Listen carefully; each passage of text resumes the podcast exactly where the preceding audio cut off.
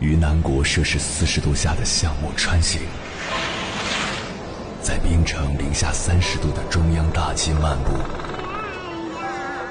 往十里洋场听罢一曲天涯歌女，西出阳关凭黄沙穿金甲，风霜雨雪，四季如歌，不曾倦怠。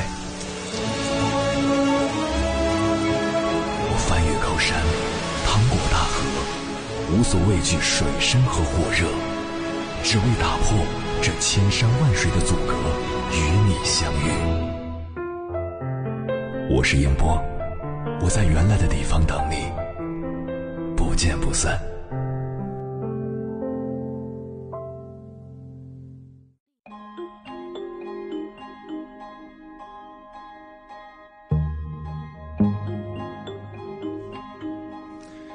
在以前的节目中，我们曾聊过玻璃心的话题。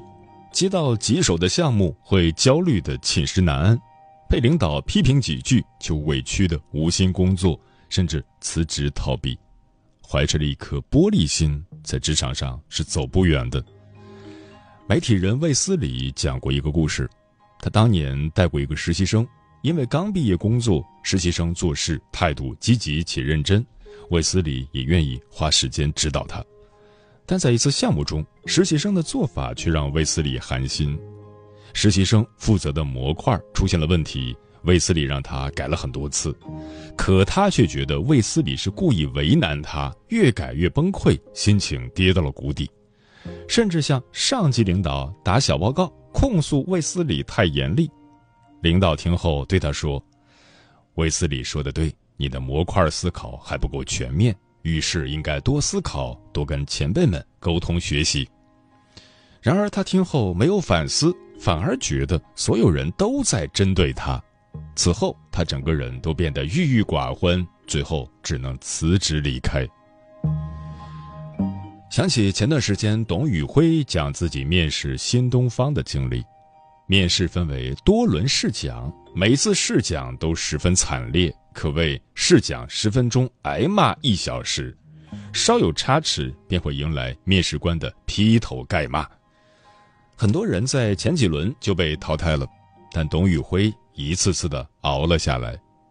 最后一次试讲，那是他自我感觉最好的一次，却仍被骂了一个小时。之前积累的委屈一下子席卷而来，他再也绷不住了，恨不得立马冲出教室。可看到墙上。俞敏洪的那句“从绝望中寻找希望，人生终将辉煌”，他顿觉自己还应该坚持一下。于是，董宇辉忍着眼泪，迅速调整呼吸，把这场面试完成。最终，一千四百人中只有两个人得到了 offer，其中一个便是董宇辉。动画导演郭斯特说过。成长就是把玻璃心打磨成钻石心的过程。工作中真正打倒一个人的，并非复杂的事情和人际关系，而是那些无谓的自尊和情绪。当你练出了一颗钻石心，承受得住打击和批评，工作慢慢也就顺了。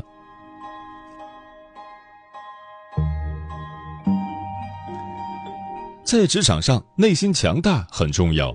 而不断提升自己的能力更是重中之重。凤凰卫视人气女主播全全曾分享过自己的故事。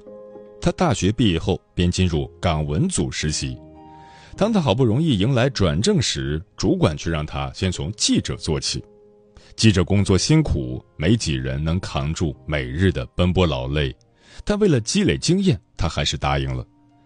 在北京担任记者期间。但凡碰上重大事件，他总是第一个冲上前线。每次收集到一手资料后，他就认真学习事件的报道方式，完善自己的职业素养和专业技能。在记者岗位摸爬滚打一年多，全全练就了一身过硬的本领。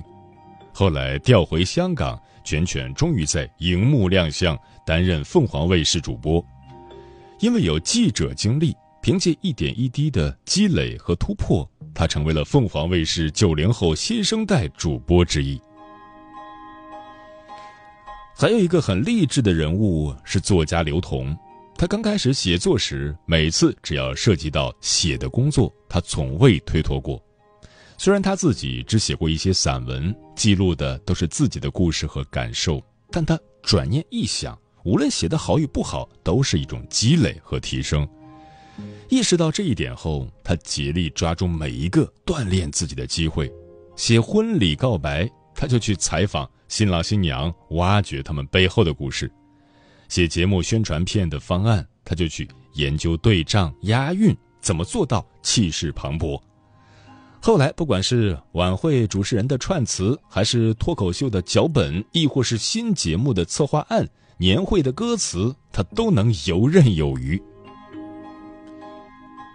其实，无论是全权还是刘同，他们并非一开始就有超强的能力。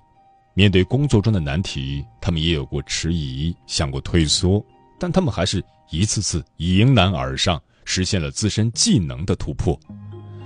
就像作家吉姆·柯林斯提出的飞轮效应，或许一开始推动飞轮很难，甚至会耗尽你全身的力气，不过慢慢的，那些力气都转化成了飞轮的能量，直到它自己转起来。谁都有畏难情绪。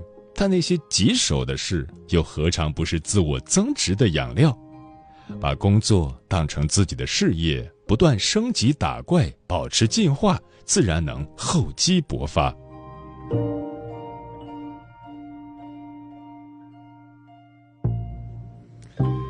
喜欢上 B 站的朋友应该知道，复旦网红教授梁永安有一门视频课叫《工作之苦》。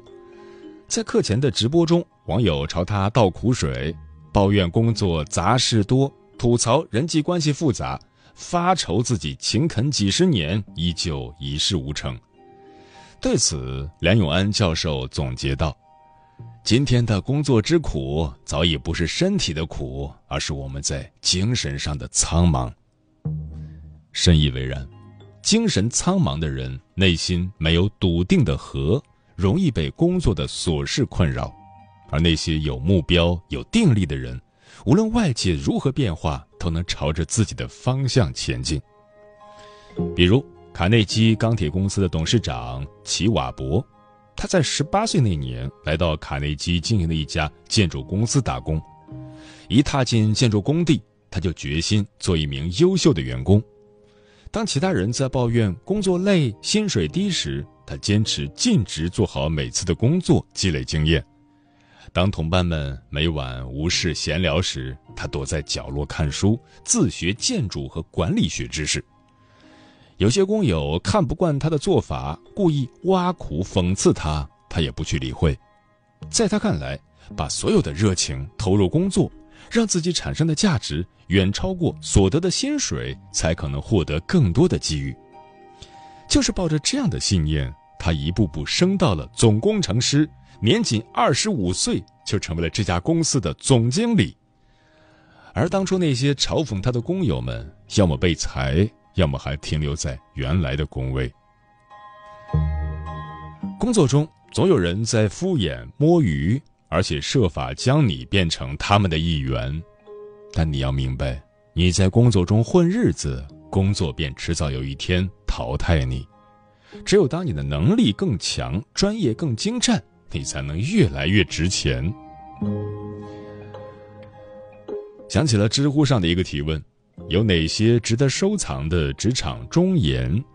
有个高赞回答说：“永远记住，工作不是游乐园，而是试炼场。”确实，工作本是一场修行，真正皮实的人。都在工作中修炼自己，逢山开路，遇水架桥。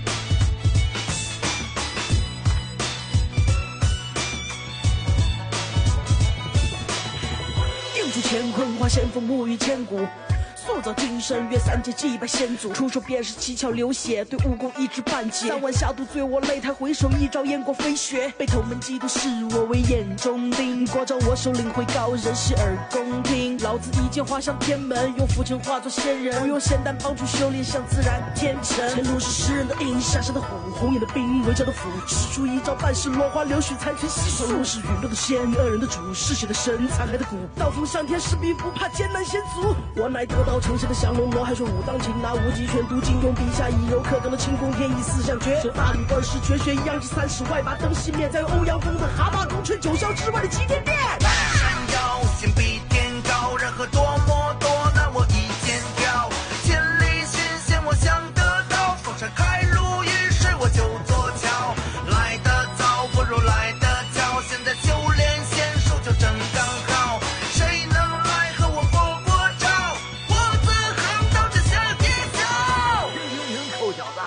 我这儿还有更厉害的招式，要不要学呀？学的话再交下学费啊哈，呃还要钱呢，嘿嘿嘿，包教包会哟。学会个一招半式，别忘了凌云壮志。江湖上一骑傍山车，阳山是英雄的本质。做人要行侠仗义，初心的不要忘记。该出手时就出手，把刀锋给我放。利益坏人不能低头，要懂得善用计谋。把你的眼睛给擦亮，为师再教你一手。这一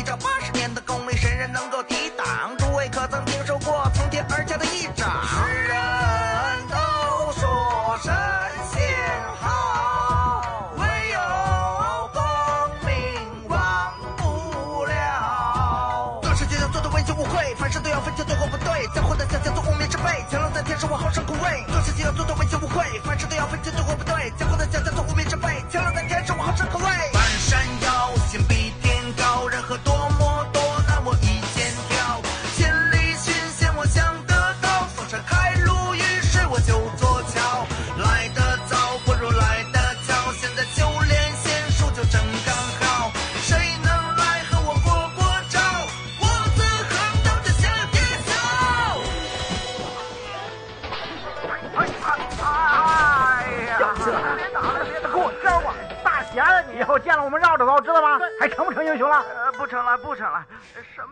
感谢此刻依然守候在电波那头的你。你现在听到的声音来自中国交通广播心灵夜话栏目《千山万水只为你》，我是迎波。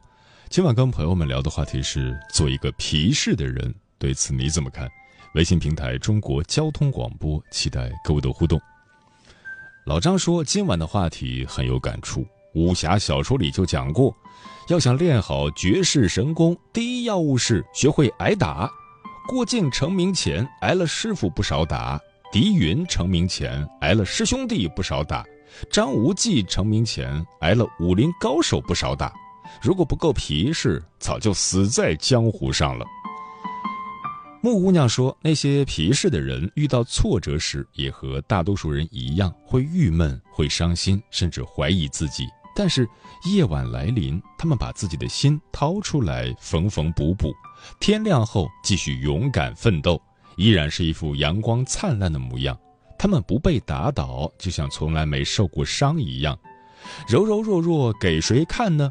我喜欢皮实的人，也立志成为皮实的人。”嗯，职场上有两种人，一种是消耗型，一种是成长型。前者自尊心太强，姿态放太高，听不得难听的话，也不屑于做寻常的工作，消耗的是自己的能量和成长的机会。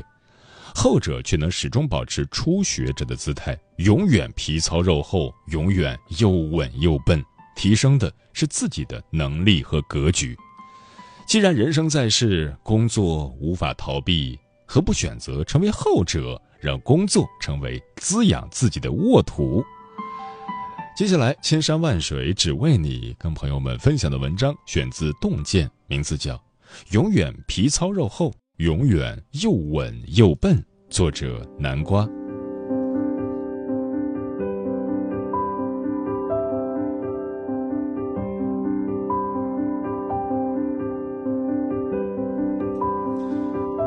我刚开始创业时，招聘了两个编辑，一男一女。男孩名校毕业，才华横溢，履历也十分优秀，我对他期待很高。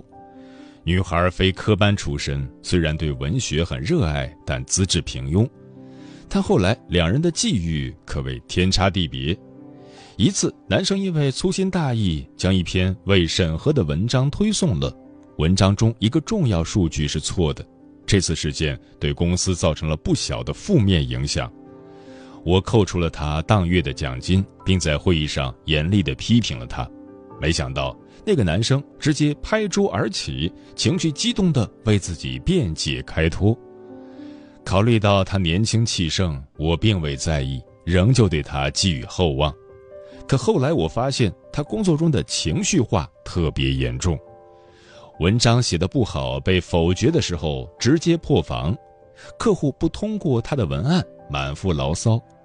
我有意让他管理团队，他认为我在给他增加工作量。直接提了辞职。说回那个女生，刚开始写文章的时候错漏百出，因此我常常批评她。其他编辑遇到这种情况，不是害怕就是委屈，而她的情绪丝毫不受影响，反而附和我说：“我也觉得我写的很差，您帮我看看有没有修改的空间。”听到这话，我顿时没了脾气，耐下心指导他。被说十次。他能修改十一次，直到品质过关。几个月之后，他就从一个小白成长为一个成熟的作者。后来，我尝试性的让他独立负责一个账号，他不仅要写文章，还要负责推送文章、培训新人。那段时间，他挨了最多的骂，流了最多的泪，熬着最晚的夜，但他很快成长为一个成熟的管理者。后来一路过关斩将，成了公司的高管。所以我特别能理解阿里为什么要拒绝玻璃心的员工。在职场混，哪有不受委屈的？需要领导呵护着，同事们忍让着，这样的人不仅难堪大任，自己也很难获得成长。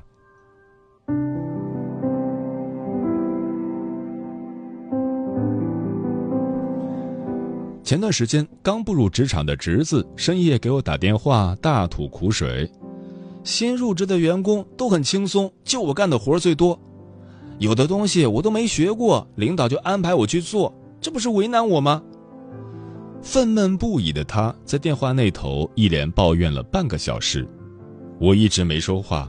等他情绪平静下来后，我给他讲了两个人的故事，一个是作家刘同。刘同毕业后，在一家电视台工作，和他一起入职的毕业生有近十位，但刘同发现他每天忙着拍摄、写策划，一天要工作近十五个小时，其他人都在变着法的摸鱼，每天干活的时间不超过六小时，他心里很不平衡，向朋友吐槽：“大家都拿一样的工资，凭啥就我在努力工作？”朋友听了却说。你这么想就错了。其实工作只有那么多，你们是竞争的关系。你做的越多，得到的锻炼就越多，最终收获的经验与成长也就越多。其实是你抢了人家的机会嘛。这一番话让他如梦初醒。从那时起，他不再计较，一心扑在工作上。几年后，同期的那些应聘者还在原地打转，刘同却一步步成为了公司的副总裁。另一个是投资人冯唐，冯唐从埃默里大学毕业后进入了麦肯锡工作。当时麦肯锡中国区刚起步，全公司只有二十来号人，公司分工不明确，制定战略、调整流程、培训员工，他事事都得参与。区域也没划分，他既要负责制药、医疗业务，又要接触石油、计费系统等行业。每天疲于应对的他，起初也是抱怨连连，还想过一走了之。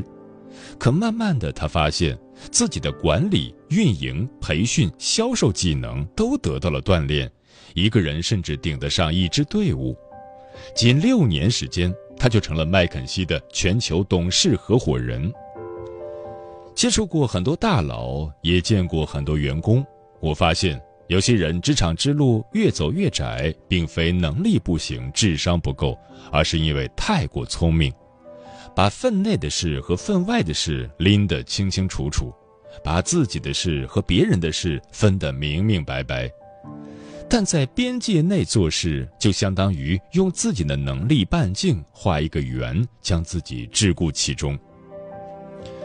我很欣赏字节跳动 CEO 张一鸣的工作观：工作不分你我，做事不设边界。什么意思呢？就是不把自己当外人，将工作当成自己的事业来做，做边界之外的事情，才能延长自己的能力半径，触摸到更高的天花板。那些没有工作界限感的人，看起来笨笨的人。往往也是成长最快的人，收获最多的人。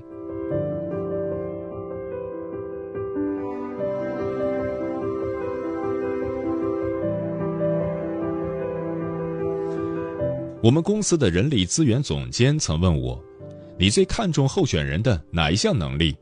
我说：“能力是可以培养的，但人格不成熟的人，管理风险是很大的。”所谓成熟的人格，就是能为自己的情绪负责，也能为自己的成长负责。在这里提供两点建议：一、修炼滚刀肉精神。职场上，你一定见过这样的人：领导的一句批评就让他自尊心受挫；同事的一个眼神就在他心里掀起波澜；工作上的一个问题就让他抱怨连天。把时间都花在内耗上。哪还有时间去成长呢？要知道，领导的时间很宝贵，他真没时间去哄你；同事们也都很忙，没时间讨厌你。权力的游戏中有句话：“狮子从不在意绵羊的看法。”工作受挫，及时改进，别消极；遇到烂人，删除拉黑，别理会。你每多一分精力去维护自己的尊严，就少一分精力去提升自己的能力；你每多一分钟沉浸在自怜的情绪里，就少一分钟来解决实际问题。关掉灵敏的情绪雷达，不断延伸自己的能力触角。就像比尔·盖茨说的：“这个世界并不在乎你的自尊，只在乎你做出来的成绩。”烧不死的鸟是凤凰，你只有真正强大起来，才配得到别人的尊重。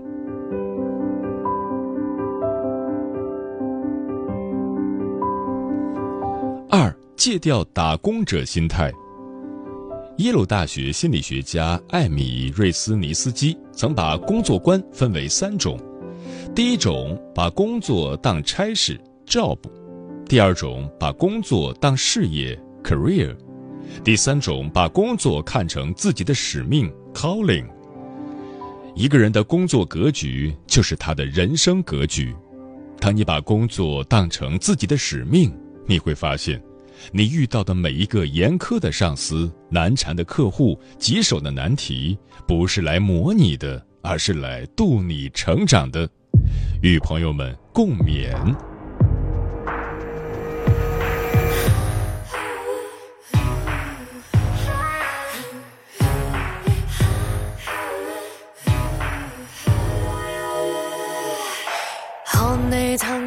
有几多撑着两百尺居所？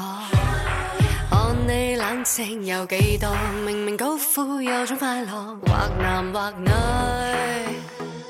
神经伸展更多，可以疯失去所有祝福，可以哭失去所有光，可以动荡。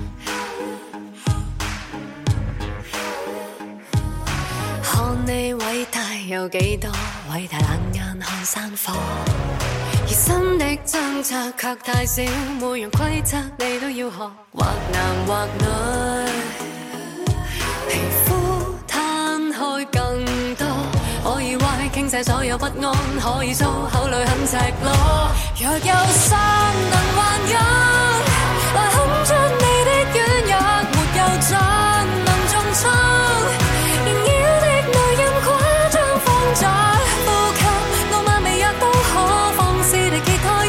种心人，绝望混沌就崩溃，谁要向上？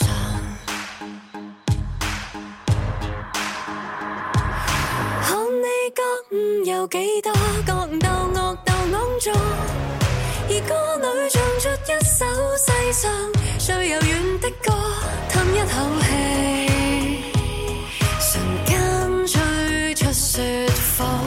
便是铺满所有他方，纵行绝地或极光，会有浪。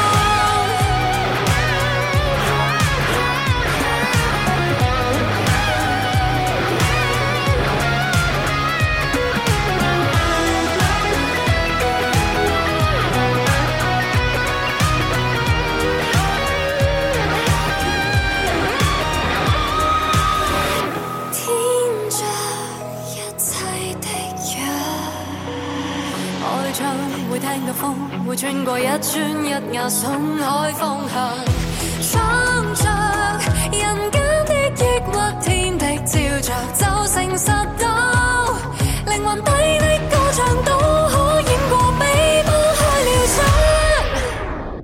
若有伤能还有，